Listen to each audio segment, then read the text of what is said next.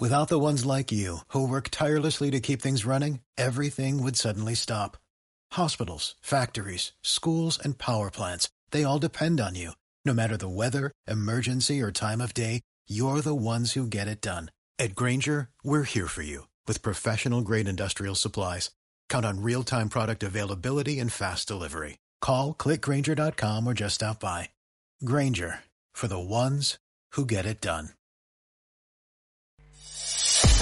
Es mucho más lo que nos une que lo que nos separa.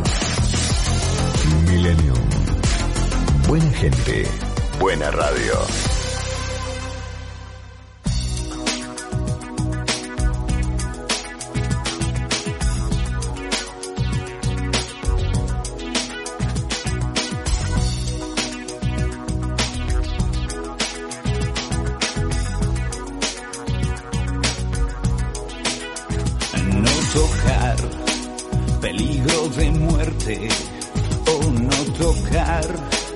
Las tibias y la calavera hacen dudar, me hacen ir más allá, verte correr, verte pedirme más.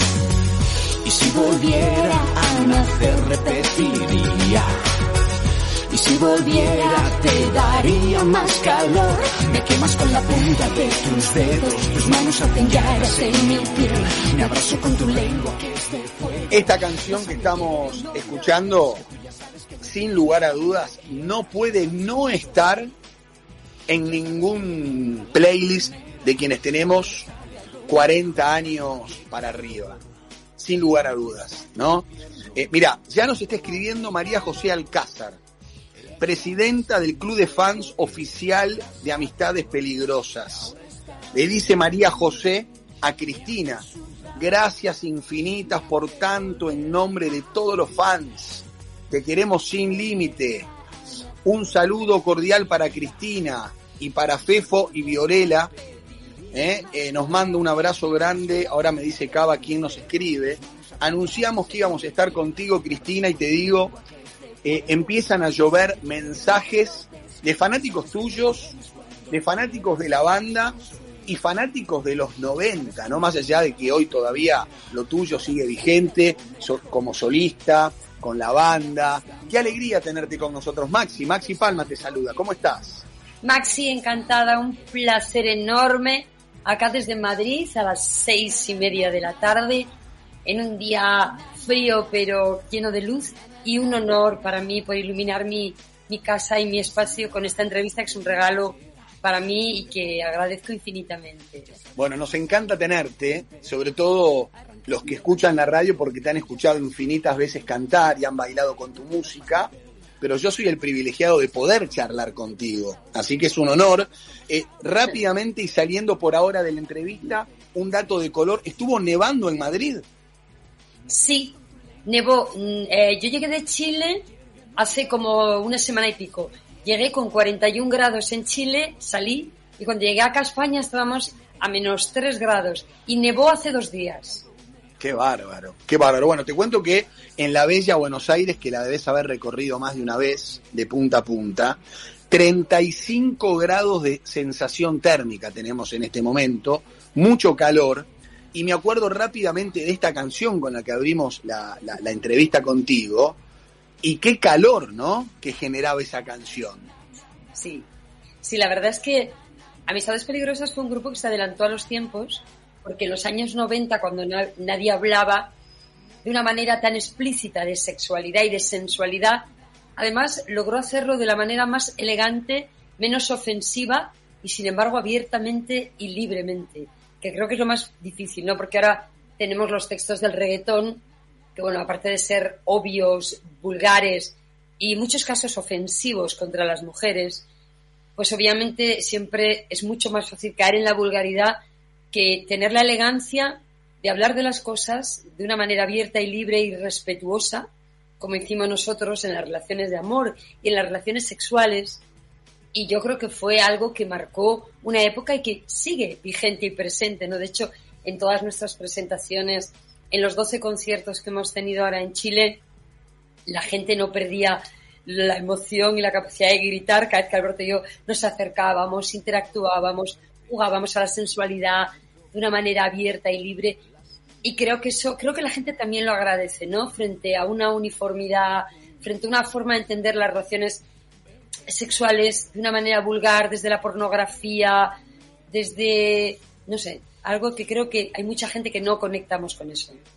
Em, la gente está conectada al 11 21 87 1067. ¿eh? Ya pueden escribirle a Cristina, siempre con respeto y si a ella no le molesta, para transmitirle alguna inquietud, alguna pregunta, por supuesto. Te, te escuchaba y para nosotros los argentinos, siempre los españoles fueron de avanzada en lo que tiene que ver con el sexo, con el destape, ¿no? En los años 70 y 80, la libertad. Ustedes nos han marcado el camino en un montón de cosas pero tú lo has dicho, eh, ustedes fueron pioneros explícitamente hablando de sexo, pero con respeto. ¿Lo pensaron antes? ¿Se enfocaron en esa temática? ¿O se fue dando lentamente y de casualidad? ¿O, o quisieron buscar un impacto también con el alto voltaje de las canciones? Eh, la música y el arte en general no es algo que se fabrique. Cuando tú tienes, quieres fabricar o falsear algo, al final la gente no se lo cree, ¿no? nosotros fuimos lo que éramos. Dos personas, eh, una Alberto Comesaña, que venía de un grupo que se llamaba Semen Up. Semen Up. Ah, Entonces, que venía de, en un momento, él había, había empezado en los años 80, donde la censura llegó a los 90 de tal manera que a él le censuraban en todas las emisoras de radio, en todas las televisiones. Él y yo nos conocimos, yo estaba en otro, eh, tenía mi propio sello era Chris eh, y, llevaba una música pop más ligera y entonces él venía con toda esa carga erótica y descarada, muy transgresora y censurada. Y él estaba muy cansado de la censura, ¿no? Porque no es fácil para un artista cuando tienes a todos los medios de pronto vetándote, prohibiéndote salir, censurándote. Entonces es una lucha muy desgastante. Y cuando nos juntamos como amistades, yo le dije, porque él estaba como quemado con eso, ¿no? Decía, no quiero saber nada más con todo el coste que he tenido, ¿no? Y yo le dije, no, tú tienes que ser tú. Y tu esencia y tu transgresión y tu identidad está en eso. Él, lo decía, el porno pop. Y entonces aunamos lo que era su personalidad con mi personalidad, que yo venía de, otro mundo y soy una persona que entiendo la música también desde el compromiso social y por eso en Amistades casaba tanto la parte erótica, morbosa y tal de Alberto, eh, que era su esencia, con otras canciones muy diferentes que hablaban del racismo, del derecho al aborto, de la violencia contra las mujeres, del derecho a la eutanasia, de los derechos LGTBI.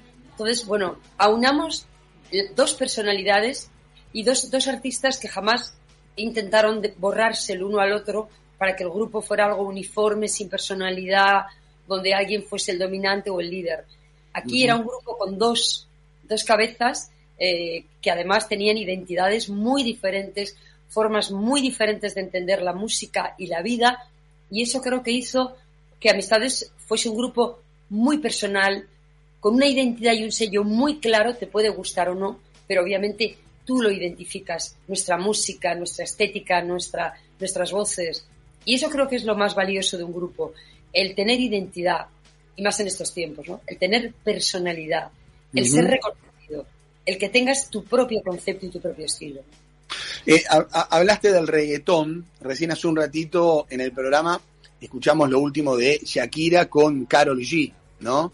Y mm, bueno, aquí en la Argentina, en Sudamérica y en el mundo, todo lo que tiene que ver con el reggaetón, con el trap, ¿no? Con esta nueva escena y estilos, y maneras de expresarse de los jóvenes este, nos llama poderosamente la atención, ¿no? ¿Cómo comulgás con estos nuevos estilos? ¿Cómo los observás? ¿Cómo los consumís? ¿Qué te parece? Mira, yo, eh, ahí Alberto piensa de una manera distinta, ¿no? Él es más de, de apostar por el pop, de mantener la esencia, de mantener un poco... Yo, yo soy de las nuevas generaciones, yo me estoy renovando constantemente, ¿no? Yo creo que hay una parte generacional de que, bueno, pues evidentemente los jóvenes, como cuando nosotros lo fuimos, pues hacíamos un tipo de música que mucha gente no entendía y ahora nos pasa un poco lo mismo, pero sí es cierto que hay matices. a mí, por ejemplo, toda la música latina ha sido mi cuna musical, mi pasión, mi amor ha sido toda la vida y desde que era niña y pequeñita, mi música era la música latina. Mercedes Sosa, Soledad Bravo, Silvio Rodríguez, Pablo Milanés. Entonces mi influencia tiene mucho que ver con toda esa esencia. Y todo, yo soy una bailona total de la música latina. Y bailo todo. Y luego toco la percusión latina también y africana y árabe. Entonces, a mí, por ejemplo, las bases rítmicas del reggaetón me gustan porque vienen del reggae y es una mezcla. Me gusta mucho todo lo que es pues la bachata, la salsa, o sea, mezclar todo eso a mí me encanta. De hecho, amistades, en el último tema que hemos hecho después de volver, que Salto el Fuego, ahí mezclamos y hablamos y metemos un poco como un guiño eh, hacia el reggaetón musicalmente. Lo que no comparto del, de la música, y la música urbana me encanta. René de Calle 13 es mi, mi referente como artista, ¿no? Lo que no, lo que a mí no me gusta son las letras de aquellas, de aquellos artistas que hacen reggaetón, sean hombres o mujeres, donde se habla de la sexualidad de una manera ofensiva, insultante, eh, no transgresora o no abierta y libre, me parece genial, por supuesto.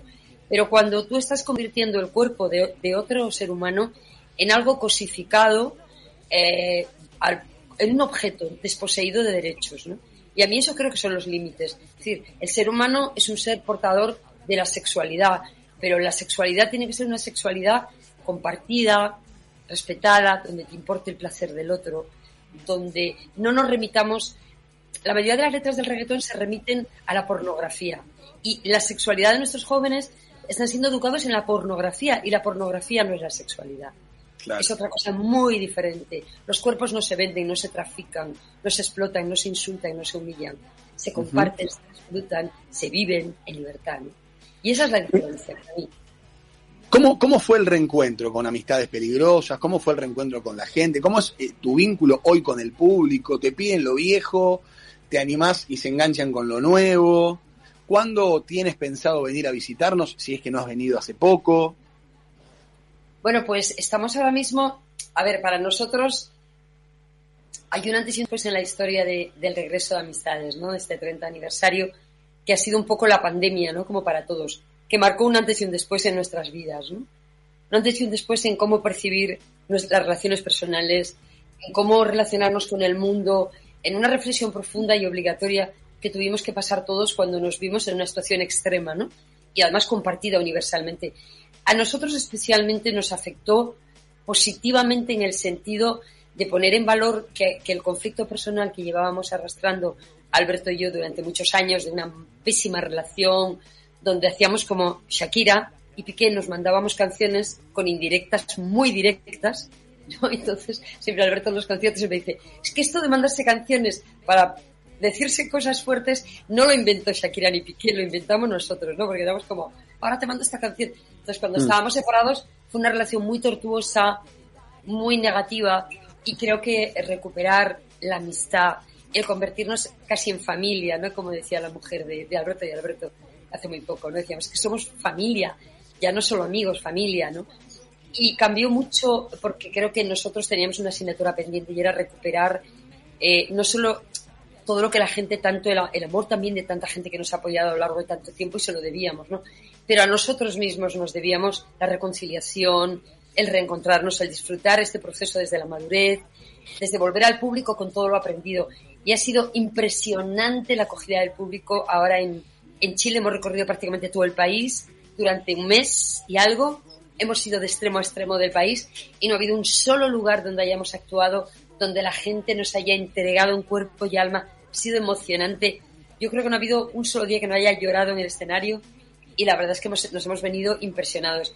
Y ahora estamos organizando una gira internacional que nos llevará a un montón de países, que nos llevará pues nos llevará a México, nos llevará, por supuesto, a Chile, nos llevará a, nos va a llevar eh, a Colombia, a Perú, nos va a llevar a Cuba, nos va a llevar a, a Guatemala y, por supuesto, estamos deseando, deseando, deseando con locura. Hemos estado a punto porque íbamos a ir a Ecuador, pero al final, bueno, pues nos regresamos a España y hubiéramos dado el salto a Argentina. Estamos deseándolo. queremos, queremos. Y nosotros, y nosotros ¿eh? estamos locos por ir. Pero, a ver, lógicamente no depende de ti, depende de que un empresario, una institución quiera arriesgar, evidentemente, y apostar por ti. Pero ya te digo que está ahora mismo moviéndose, moviéndose en toda América Latina. eh, haremos una gira prácticamente por todos los países. Eh, ¿Cómo es esta versión con Alex eh, de Me haces tanto bien? Contame un poco, porque la vamos a escuchar ahora, nos vamos a despedir con eso. Muy bien. Alex Sinté es un grandísimo artista. Eh, tenemos una y sentimos una profunda admiración por su trabajo y por su persona. Él era amigo de Alberto, se habían conocido en México, compartieron escenario y, y cuando surgió eh, el tema, Alex, eh, Alberto había contactado con Alex, Alex con Alberto, y entonces Alex nos propuso esta versión absolutamente rompedora, que refresca, que le da mucha marcha, que la hacemos en directo y que hicimos juntos, pero todavía no hemos podido compartir escenario. Así que nosotros vamos a actuar en México, nos vamos la segunda semana de, de abril, actuaremos el día 15 en la Sala Maraca y esperamos, por supuesto, encontrarnos allí con Alex y, y en algún escenario actuar juntos porque, vamos, eso es fundamental que ocurra. Bueno, la verdad que muy feliz, muy feliz de tenerte con nosotros, muy feliz. eh, nos encanta escucharte y tenerte con nosotros, ¿no? Porque siempre te escuchamos eh, cantar, Cristina, pero ahora te tenemos y hemos podido charlar. Y por lo que veo aquí, es enorme el afecto y el cariño de los fans. ¿eh? Montón, montón de mensajes nos han llegado. Así que nada, mandarte un beso grande y decirte, ¿no? Que ojalá, ojalá puedan venir a la Argentina, porque Ojalá. te prometo que será un reencuentro caliente, como los argentinos y ustedes se lo merecen. Muchísimas gracias. Estamos deseándolo de verdad desde el corazón. Lo conversamos cada día mientras se va armando la gira. Y por supuesto, vamos, será una gran fiesta que celebraremos con toda la gente porque creo que tenemos mucho que celebrar. Y daros las gracias infinitas por regalaros, regalarme vuestro tiempo, vuestro cariño y por supuesto amistades. Estará en Argentina sí o sí. Qué bueno. Bueno, te mando un beso grande, Cristina, y nos vamos con esta última versión, ¿eh? De Me haces tanto bien junto a Alex. ¿Te parece? Perfecto. Beso grandote, a disfrutar de Madrid No, y abrigate, que hay que cuidar la garganta. Sí, estoy, estoy con constipado. Chau, chau. Hasta Gracias, pronto. chao.